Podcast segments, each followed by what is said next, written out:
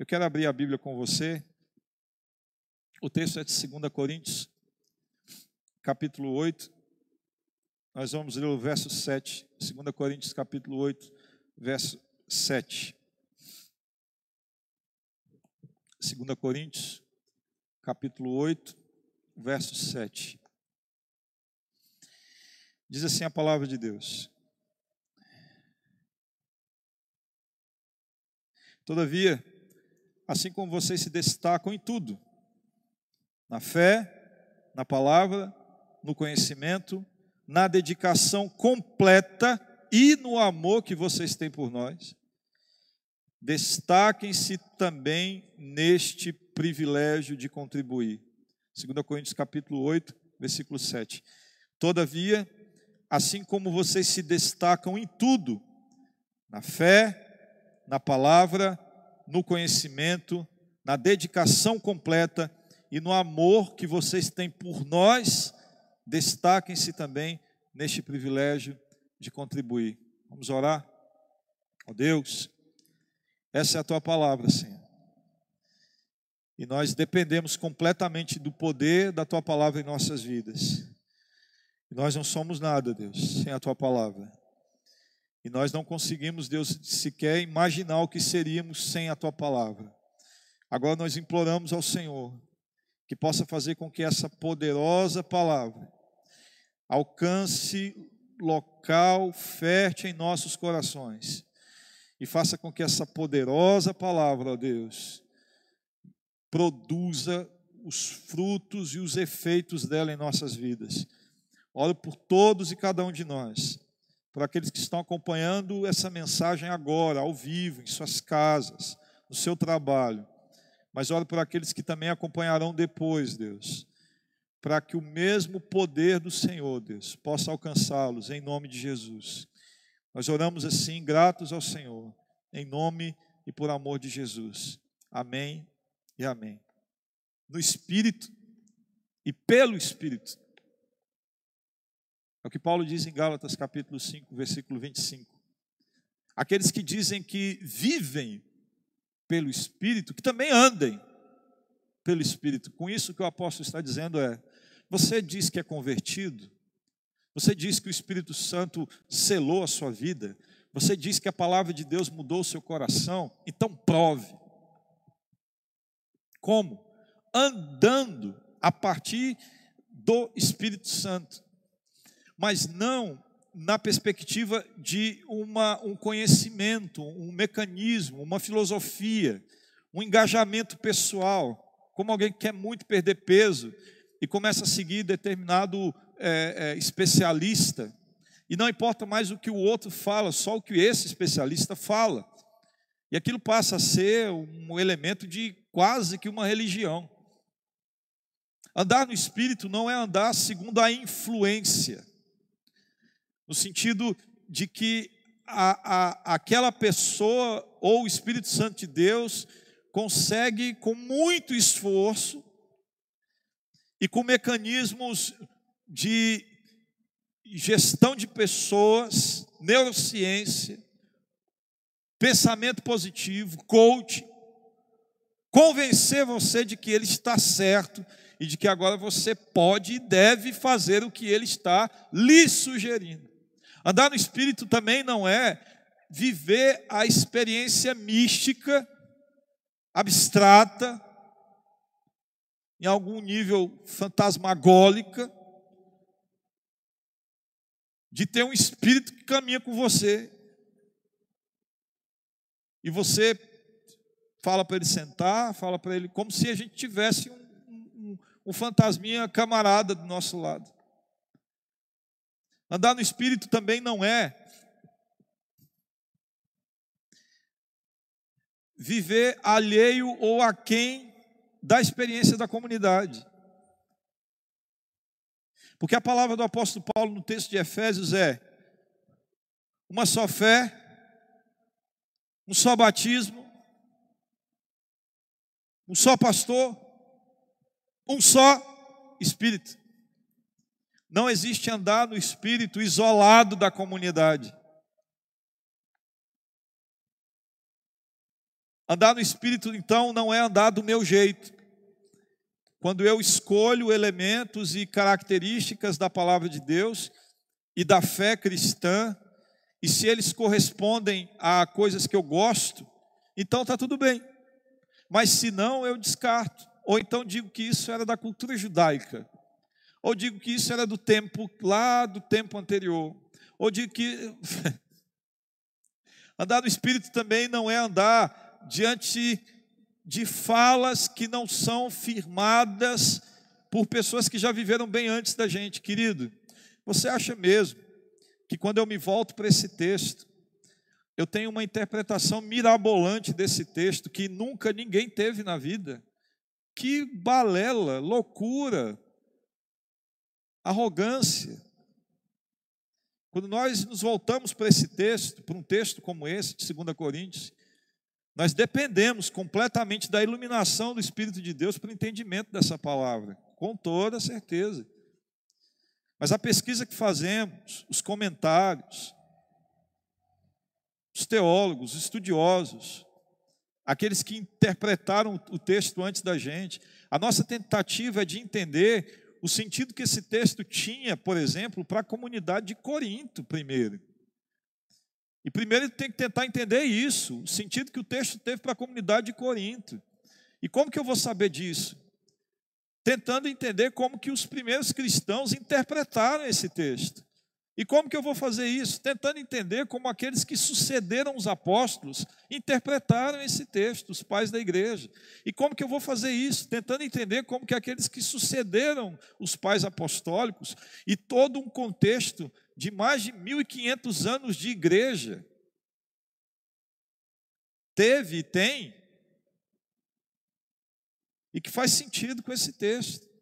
Depois disso, eu vou ter que verificar pelo menos 503 anos atrás, na perspectiva da reforma protestante, aquilo que foi trazido de volta e que às vezes foi esquecido há algum tempo por outras linhas eclesiásticas e que os reformadores e os pós-reformadores trouxeram para nós, para tentar entender o que esse texto está dizendo. E só depois desse movimento é que eu vou olhar para a contemporaneidade, para as teologias disponíveis, para as interpretações disponíveis, para o meu momento de fé, para o meu momento de oração, para a minha comunidade, para a realidade que a minha comunidade está passando, para aí sim, quem sabe, na misericórdia de Deus, conseguir fazer uma interpretação e uma aplicação para que a nossa igreja seja abençoada. Com isso eu não estou dizendo que é extremamente difícil ler a Bíblia. Pelo amor de Jesus, não é o que eu estou dizendo.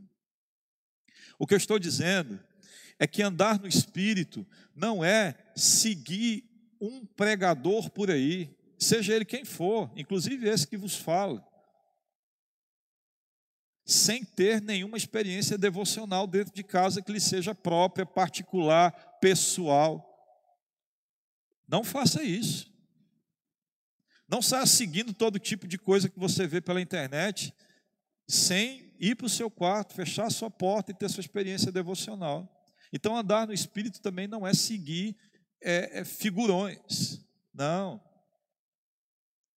Andar no Espírito também não é viver uma vida de transformação mínima. Não. Porque veja só, se Gálatas capítulo 5 destaca o fruto do Espírito e o fruto da carne, e esse fruto é gerado pelo Espírito, e o Espírito de Deus tem todo interesse em nos ver maduros, e a referência da maturidade que, que o Espírito Santo de Deus tem é Jesus Cristo, então nós não podemos viver transformações que acontecem uma vez ou outra. Quem sabe ano que vem eu mude esse pensamento, quem sabe ano que vem eu deixe de ser um marido hipócrita. Quem sabe ano que vem eu seja um pai melhor. Não, que, que conversa é essa? Que Espírito Santo de Deus é esse? Que só atua em situações específicas e que não está constantemente me trazendo à memória coisas, situações que o Senhor quer transformar na minha vida. Me parece que esse Espírito Santo que nós temos hoje, em 2021 não é o mesmo espírito que nós temos na Bíblia. Sim, porque se fosse, a igreja que nós teríamos agora seria, no mínimo, tão poderosa e atuante quanto a igreja que nós temos na Bíblia. Mas eu não quero lhe desmotivar, eu só quero apenas lhe dizer o que, que é, o que, que não é andar no Espírito. Agora vejamos, nós estamos numa série chamada A Graça de Contribuir. Estamos dizendo que é parte do favor de Deus que alcançou o nosso coração, parte desse favor envolve nosso espírito pronto para contribuir com aquilo que Deus tem nos dado. Com isso, nós não estamos dizendo de volume, quantidade, nós estamos falando de coração predisposto. Nós estamos falando daquele que tem muito e que tira do seu muito para que não haja falta entre ninguém da sua comunidade, mas nós também estamos falando daquele que tem pouco e que tendo duas capas, divide, fica com uma. Entende? E que tendo cinco quilos de arroz, parte, dois e meio para um, dois e meio para o outro. De que tendo cem, dá cinquenta para o seu companheiro, para o seu vizinho, para o seu amigo, que não tem nada. O espírito de comunidade e o espírito de Deus é esse espírito que então vai nos convencendo a fazer a sua vontade. Convencendo não no sentido da da fala regular, dos argumentos infindáveis, até você obedecer. Não, convencendo no sentido de instalar nossa cabeça e de dizer: olha, o que eu quero é que você faça isso, e isso é bom, isso vai trazer bênção sobre a sua vida e vai gerar graça sobre o seu coração. Essa semana nós tivemos, por exemplo, a notícia de que o irmão Lázaro veio a óbito por causa, em consequência daquilo que ele viveu ligado à Covid-19. E hoje, muita gente postou um vídeo dele sendo atendido e enquanto ele era atendido, a, a enfermeira cantava um, um, um, um, hino, né? E cantava um cântico. E o irmão Lázaro, como era conhecido, é, sorria e glorificava a Deus e agradecia aquele atendimento. Aquele homem tinha um olhar tão sereno. Pouco depois, tempo depois, ele veio a falecer. Que eu estou tentando dizer com essa fala é que andar no Espírito envolve termos uma expectativa com relação à morte.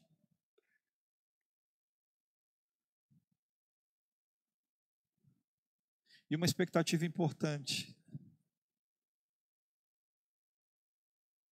Eu quero que você imagine que toda a nossa fala cristã é a fala de que chegará um tempo em que todo joelho se dobrará e toda língua confessará que Jesus é o Senhor para a glória de Deus Pai. A nossa expectativa é de que a música do Lázaro se cumpra nas nossas vidas. Ainda bem que eu vou morar no céu.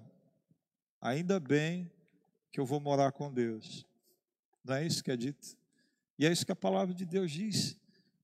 Então nós não podemos tratar e com todo respeito e sabendo que o terreno do sofrimento humano é um terreno sagrado, mas nós não podemos tratar, querido, a morte daqueles que receberam a Jesus como seu Salvador, com um sofrimento tão grande que, nos, que, que, que tire de nós o consolo. E que consolo é esse? O consolo de que estar com Jesus é sempre melhor.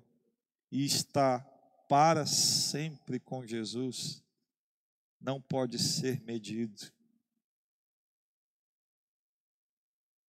Nossa irmã Faraídes foi, está com o Senhor. O pai da nossa irmã Lígia foi, está com o Senhor.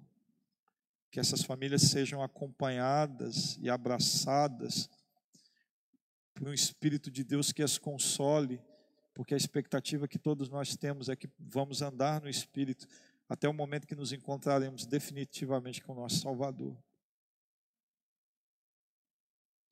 O Paulo está dizendo aqui para essa igreja da Acaia, Corinto, Paulo teve um problema sério com essa igreja. E ele escreve a primeira carta dele, toda a carta de 1 Coríntios, 16 capítulos pesados. E ele briga com essa igreja. Chamada carta severa. Paulo possivelmente agora está na região do, da, do, do, do Mediterrâneo ali, mais para cima um pouco.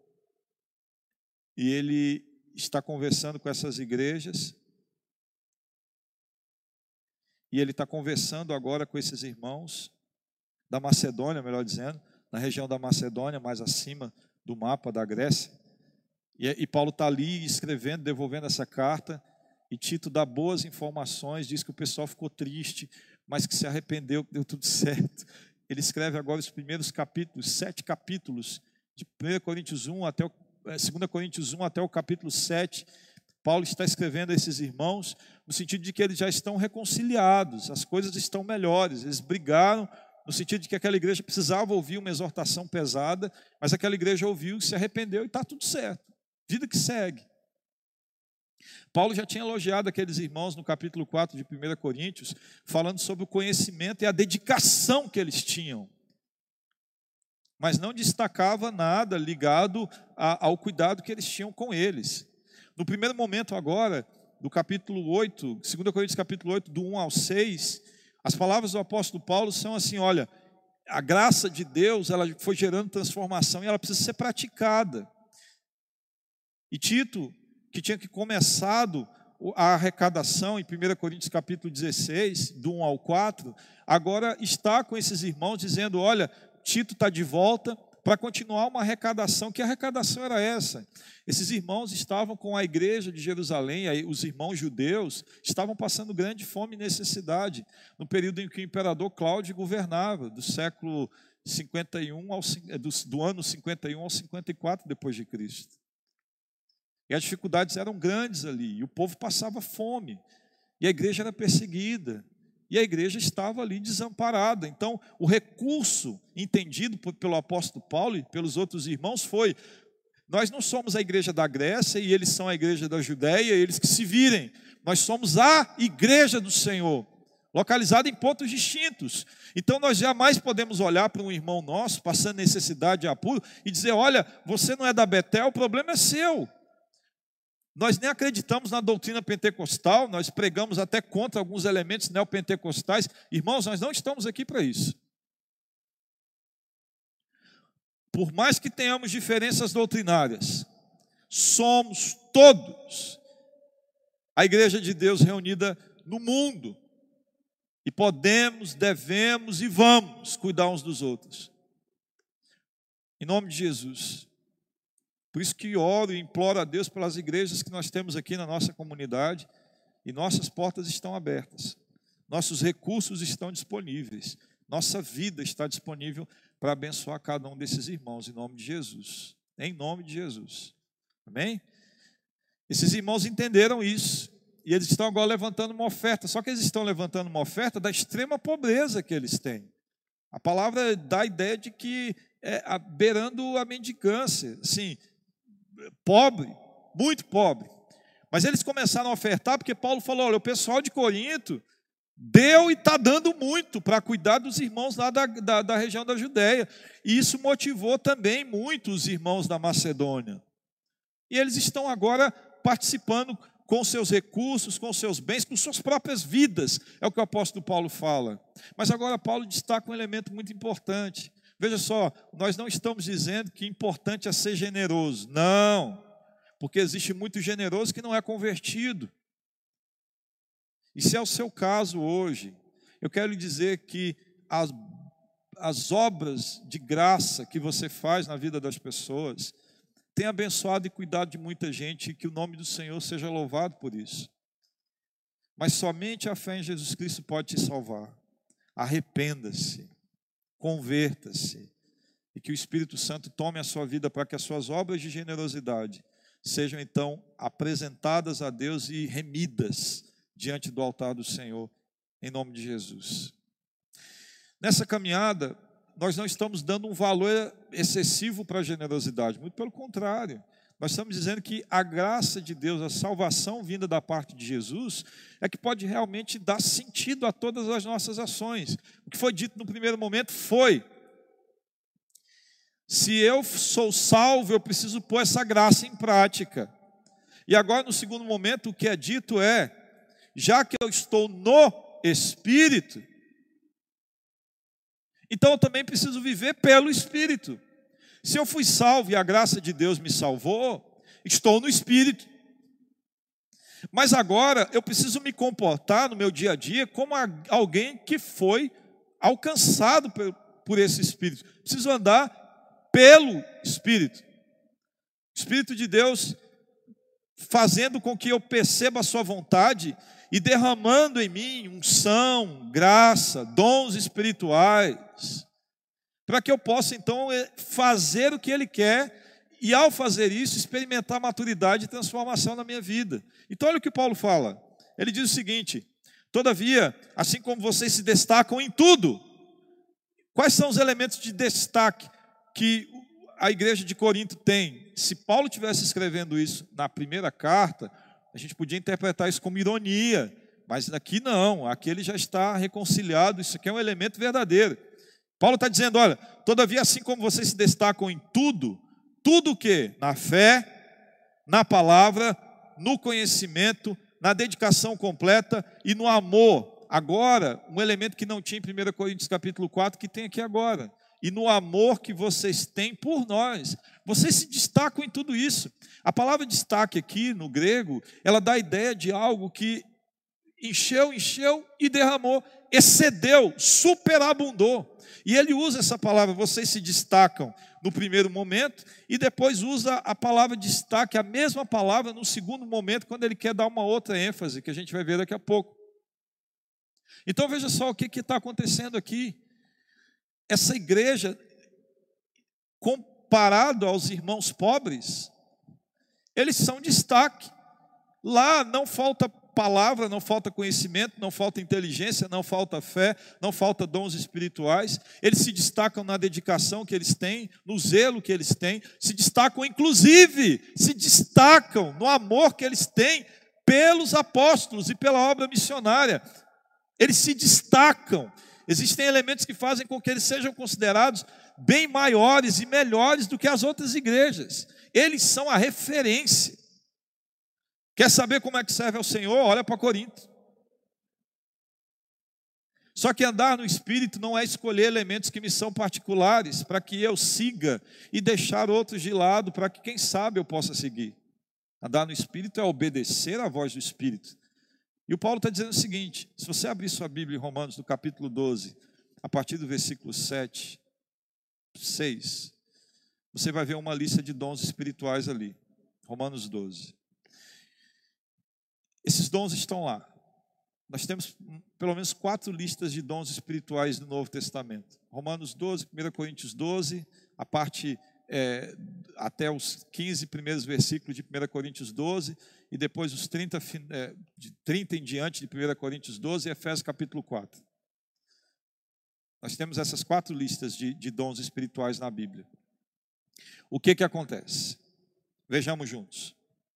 É, esses dons espirituais, essas listas de dons espirituais que nós temos, ela destaca esses elementos aqui: fé, palavra, conhecimento, dedicação e amor. Deixando claro para a gente que esses elementos em que essa igreja são destaque são dons espirituais. Dons espirituais. Agora que o Paulo está dizendo é o seguinte: já que vocês se destacam nesses dons espirituais, e esses dons espirituais têm trazido maturidade, crescimento, tem feito com que essa igreja seja uma igreja diferente. É importante agora que vocês também, olha o que ele diz, destaquem-se também neste privilégio ou na graça de contribuir. Duas coisas básicas. Primeiro,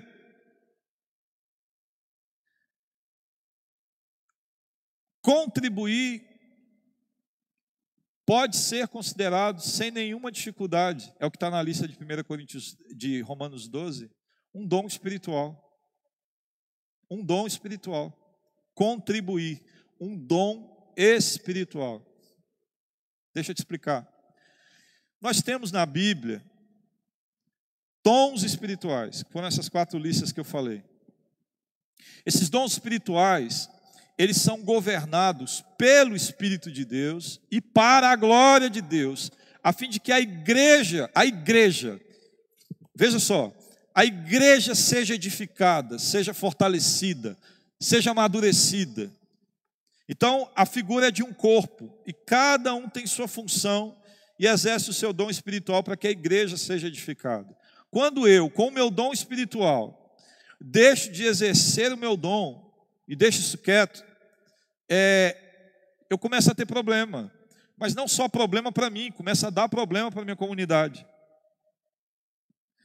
E eu não sei se você é desse tempo, eu sou desse tempo, que diz assim: alguém pergunta, qual que é o seu dom espiritual? E a pessoa fala, pastor, eu não sei meu dom espiritual. Aí o pastor vira e fala assim: você deve ter pelo menos um dom espiritual.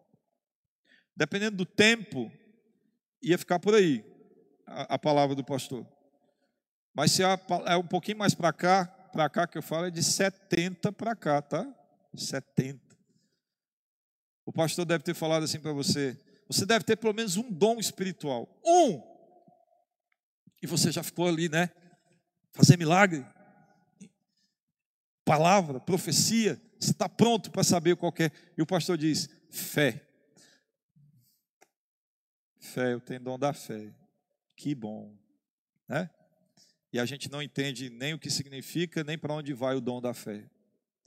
Mas eu quero lhe dizer uma coisa que não é da minha cabeça, que é desse contexto de interpretação que eu venho lhe falando desde Corinto até aqui, que nós temos na Bíblia uma ideia clara de que existem dons espirituais que são comuns e dons que são específicos diante do chamado de Deus para executar determinada função. Vejamos. O dom da fé é um dom comum da igreja. Você não, você não pode dizer que tem uma pessoa que tem uma fé maior do que a outra no sentido da salvação. Ok? No sentido da salvação. É um dom comum. Se nós, como igreja, não tivermos fé, não há salvação.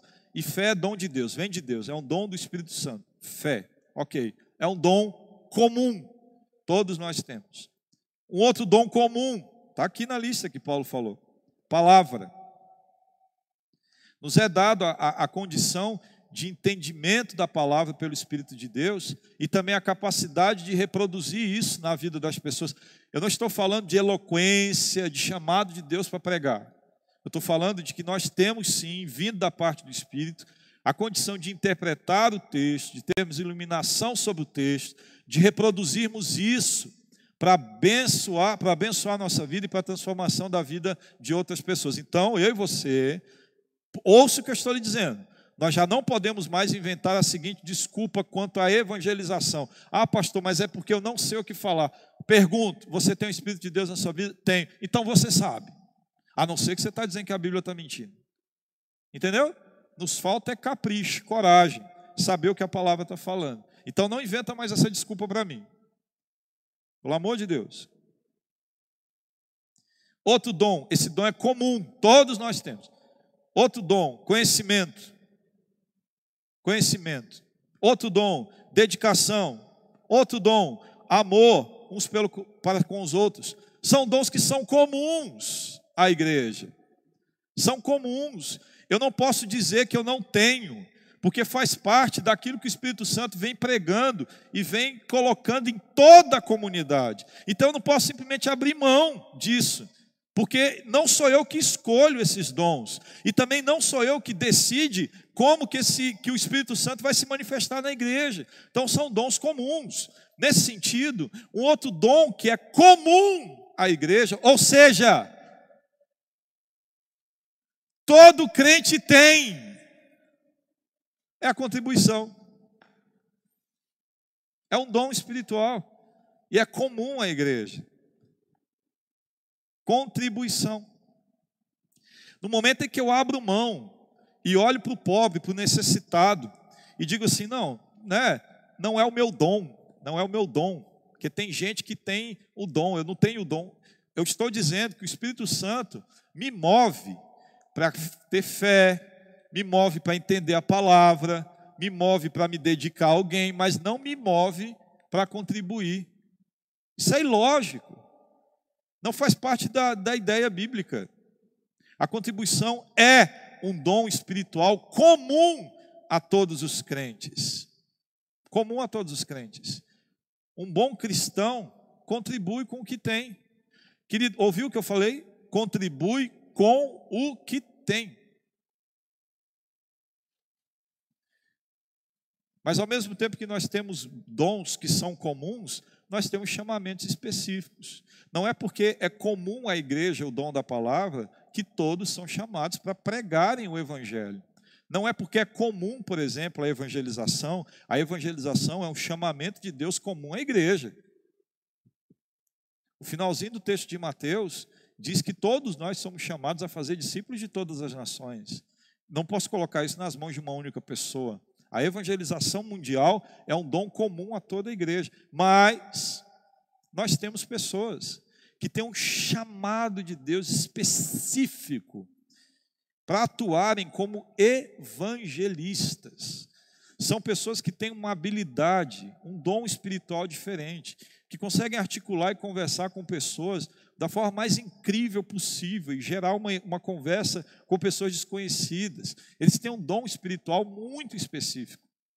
Mas não significa dizer que a parte do dom que é comum, a evangelização do mundo, nós podemos abrir mão, porque tem pessoas que têm dons específicos. O chamamento de Deus para o ministério, ser pastor, é um dom específico, é um chamado específico.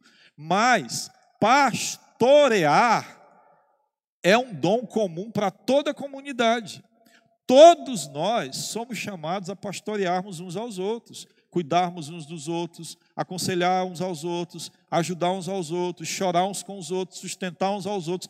Todos nós somos chamados para desenvolver tarefas e situações pastorais. Nós não podemos colocar nas costas só de um a responsabilidade. Você entendeu o que eu estou falando? Com isso, que eu quero dizer nessa noite é o seguinte: Deus, Ele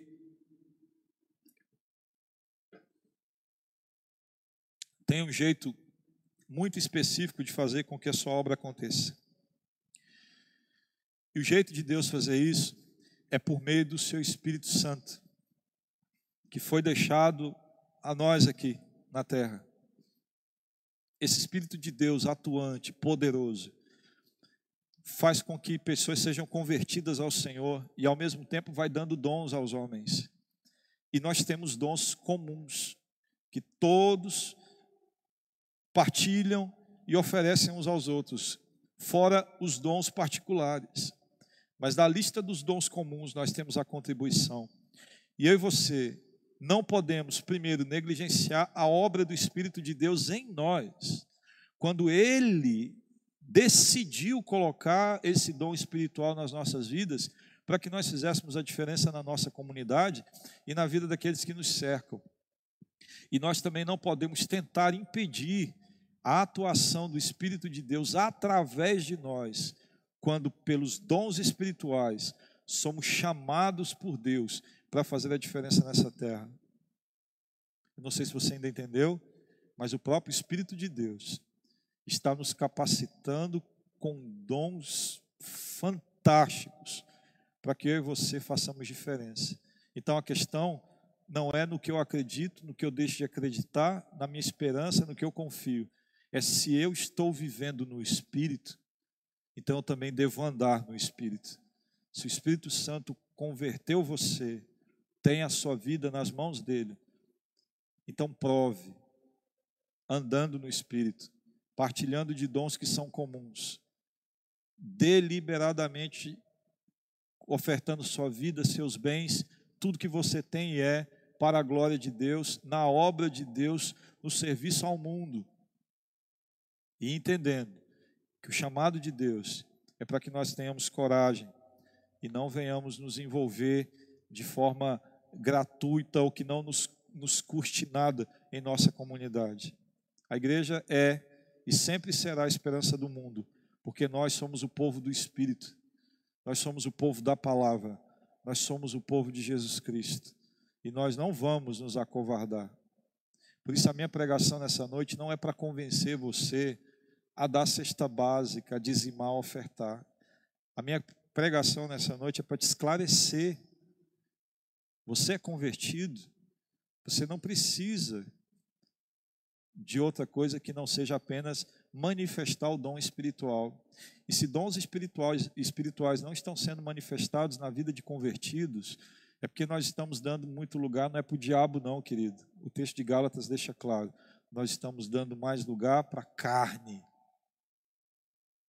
Sabe como que você pode contribuir mais e colocar esse dom em prática? Gastando menos, ostentando menos, vivendo mais simples e entendendo que a nossa esperança é a glória de Deus, a nossa esperança é a eternidade e nós podemos viver dessa forma. Amém? Vamos orar? Vamos orar? Senhor, obrigado, Deus, por essa noite. Obrigado pela vida da tua igreja. Obrigado por todo esse povo que tem participado, Deus. Obrigado porque nós cremos no teu poder e na tua graça.